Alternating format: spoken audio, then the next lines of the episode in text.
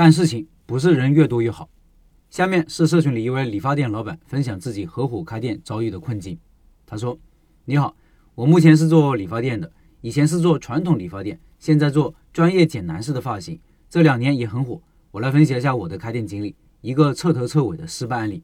我们是三个人合伙开的店，前期投资不大，不到十万，很多理发店都是这么干的。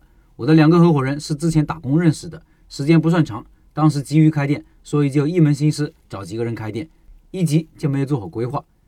目前店里出现的情况大概是这样的：我们属于平股投资，每人占股百分之三十三点三。当时说好了，其中一个人做法人，资金往来就走他的账户，让我做管理。但是这些都没有白纸黑字写好，也就为以后的管理埋下很大的隐患。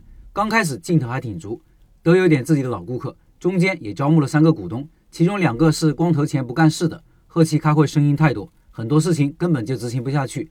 特别是最初的那两个股东，心里很不服气，感觉投的钱都差不多，凭啥听你的？开了也执行不下去。后来那几个股东都退出了，我是想分批退给他们的。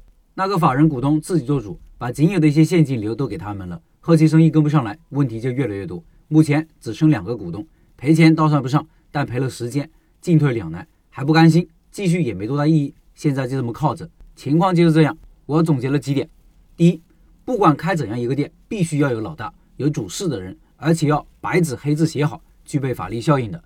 第二，选合伙人一定不能盲目，股份不能随便分，每个入股的人必须有价值，必须能独当一面，否则只能入小股，请神容易送神难。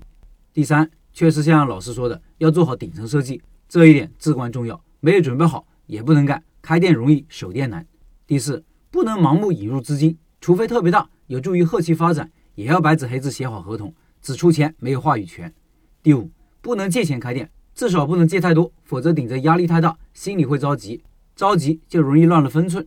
其实我是开过很多次店的，只是自己不知道总结。像老陈说的，不懂得复盘，开再多也没用。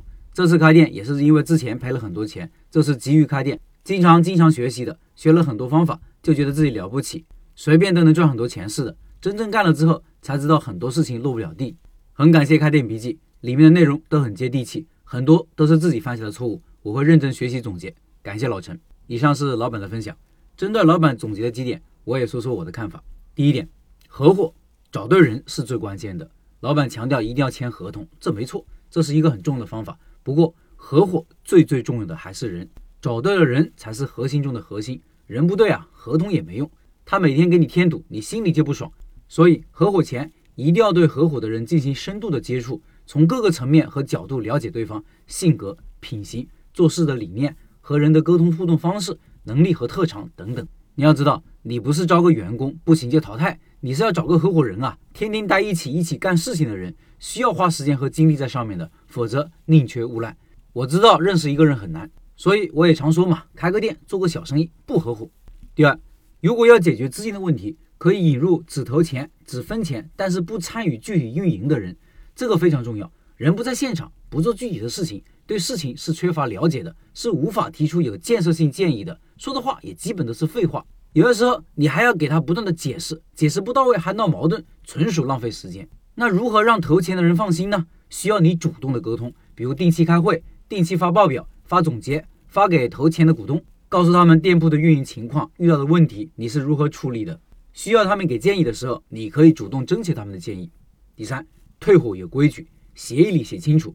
有人如果要违背协议退伙，净身出户这一条也要写在合同里。这不是小孩子过家家，结婚了就不要轻易离婚，动不动就开口离婚，自己走就好了。另外，我的第一个付费课程《开店选址课》在抖音上线了，音频下方有课程表，有需要的老板到那里购买。抖音里搜索“开店笔记”就可以找到我了。我周一周三周五周日晚上九点会在抖音里直播，会有秒杀活动。今天是周一，今天晚上就有哦。